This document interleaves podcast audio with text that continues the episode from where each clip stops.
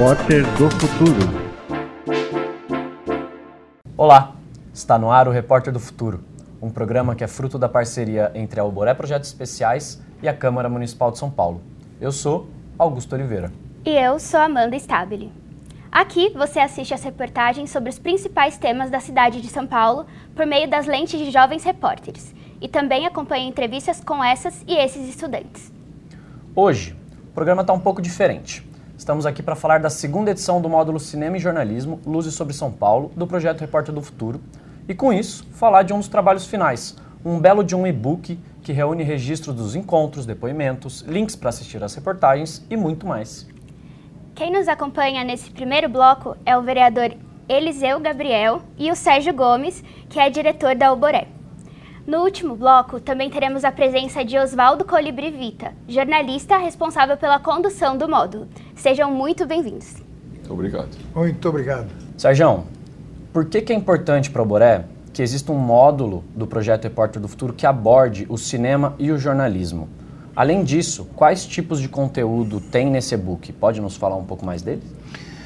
Bom, esse módulo é um velho sonho do Oswaldo Luiz Colibri Vita o jornalista que mais cineclubes organizou aqui em São Paulo.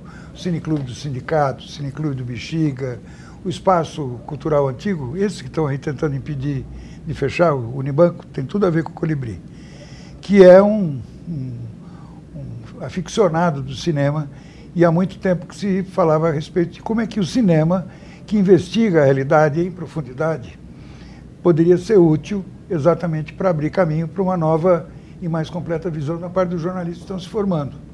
Eles não ficarem simplesmente na linha da superfície. Porque no caso do cinema tem sempre coisa muito pensada, tem que ler, ver, rever. Esse projeto demorou mais de 10 anos. E ele só se viabilizou depois que teve o apoio efetivo do vereador Eliseu Gabriel, que reservou uma parte dos recursos da, das suas emendas parlamentares para viabilizá-lo. E ainda por cima, a possibilidade dessa esse sonho que finalmente se realizou, disso poder estar sendo feito em parceria com a TV, com a TV Câmara. São 12 anos que o projeto se desenvolve em parceria aqui com a Câmara, sobretudo um modo chamado Descobrir São Paulo, Descobrir Ser Repórter. E agora, finalmente, a coisa toda se fecha e mais. Estamos aqui inaugurando o recém-batizado pelo presidente da Câmara, Milton Leite, Estúdios Vladimir Herzog, que tem tudo a ver o Colibri me disse que o parceiro do Jereba chama Tuzé e que é autor do seguinte: tudo liga tudo, que liga a todos que precisam se ligar. E isso está acontecendo. E eu estou numa alegria enorme. Aproveitando essa ligação, então, traz um pouco do resultado do e-book. O que, que tem lá? O que, que a pessoa pode encontrar? Lá tem tudo. Finalmente, existe um recurso hoje, que é um e-book, que é um, li um livro eletrônico. Quer ver as reportagens? Estão lá. Quer ver os bastidores? Estão lá. Quer ver a história? Está tudo lá. Então, o que se viabilizou com o apoio desse recurso não foi apenas um recurso fugaz. Resulta num material de apoio, material pedagógico, que todas as escolas de jornalismo do Brasil inteiro daqui para frente terão à sua disposição, quase que como se fosse um banco de professores uh, de, de jogo de futebol, o banco de reserva, uhum. que você bota para andar, para jogar na hora que precisa. Pois bem, isso tudo foi finalmente criado e está tudo lá. Eliseu, lá atrás você imaginava que os resultados do Repórter do Futuro seriam chegariam a ser transmitidos para toda a cidade de São Paulo e uma dobradinha, né? E qual a importância e o impacto disso? Olha, que a gente ia conseguir tão rápido, eu não imaginava, mas eu sempre torci para que isso acontecesse, né? Porque o, o trabalho do Serjão, do Colibri, de toda a equipe é de altíssimo nível, altíssimo nível, né? E é uma coisa muito boa que os, os, os, estudantes de jornalismo tenham acesso a esse conhecimento, essas experiências que ele tem. Porque o jornalismo é de uma importância enorme, né? É, é com o jornalismo que nós vamos combater as fake news. Nós estamos vivendo o mundo das fake news, das mentiras. E o jornalismo não, é exatamente é, é o contrário das fake news. É a pessoa que pesquisa, que vai atrás do assunto, né? E, e, e, tem que ter um conhecimento geral. Quer dizer, o jornalista precisa ter assim, uma visão de mundo bem abrangente, né? não pode ser assim, uma coisa só técnica, muito pelo contrário. E esse trabalho que eles fizeram é absolutamente fantástico. Eu fiquei muito feliz de, de, de poder colaborar com isso. Eu queria dizer o seguinte: isso nada teria acontecido sem a Ana Luísa Zaniboni, sem a Cristina Cavalcante, agora mais recentemente com a Luana Copini e a Thaís Manhães. E sem vocês dois, vocês sabem disso, que esse projeto é um projeto a muitas mãos, a muitas cabeças, a muitos corações.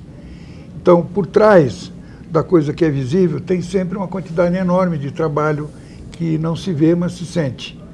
Então, esse registro todo, o e-book também tem essa vantagem, está a relação lá de todo mundo que fez acontecer. Nesse sentido, o cinema dá uma aula. Quando termina o filme, está lá todos os créditos, todo mundo.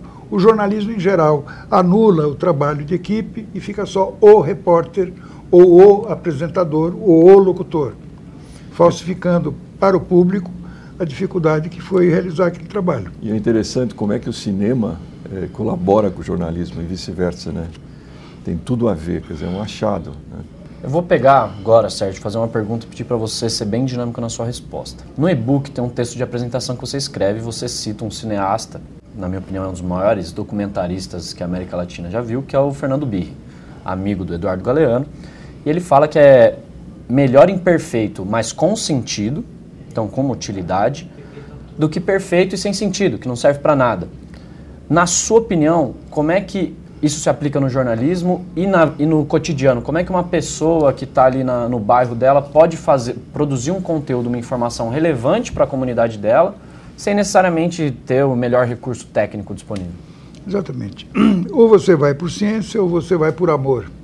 São os dois jeitos de acertar na vida. Se tem conhecimento técnico, etc., segue, aproveita. Se não, vai por intuição. Hoje, a democratização do acesso a esses meios que gravam, imagem em movimento e tudo mais, tem zoom e tudo mais, todo mundo tem hoje o que antigamente, há 20 anos atrás, só era possível com câmera, carro, uh, com gerador, uh, com antena montando para satélite, era todo um aparato, hoje o cara tem na mão. Então, o que, quando, onde?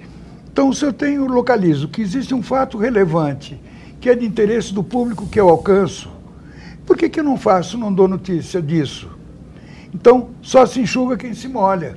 O Fernando Birri, que foi professor do Vlado, mas não só, ele foi um dos pioneiros da questão do documentário na América Latina, em Santa Fé, embora ele seja mais conhecido como o cara que criou e dirigiu durante 20 anos a Escola de Cinema em Cuba. Ele esteve aqui no Memorial da América Latina, deu uma aula magna que eu assisti, era muita gente, a maioria jovens, ele disse que estava muito satisfeito. Está falando para jovens. Ainda não existia o celular. Estou falando de coisa de 15 anos atrás. Eram aquelas maquininhas digitais. Ele dizia, o que eu tenho visto de melhor na área do documentário não tem sido feito por grandes máquinas. Tem sido feito por essas pequenas uh, captadoras de imagem e movimento. Ele diz assim, aliás, eu não uso mais a palavra cinema, porque em geral é uma palavra que intimida exige que tem que ter holofote, que tem ah, bababá, etc. Eu estou falando audiovisual. E quero dizer para vocês, jovens, façam, façam. Melhor imperfeito com sentido do que perfeito sem sentido. Às vezes o cara fica tão, porque o padrão que apresentaram a ele e tal, e isso fica tão tantalizante que o sujeito se paralisa. A gente tem que cair na água e nadar, não é só ver os outros batendo recorde. Bom, Obrigado pela resposta. A gente vai para um rápido intervalo e na volta a gente vai falar mais sobre os trabalhos dos estudantes de jornalismo e os conteúdos disponíveis no e-book da segunda edição do módulo Cinema e Jornalismo, Luzes sobre São Paulo, do projeto Repórter do Futuro. Fica com a gente.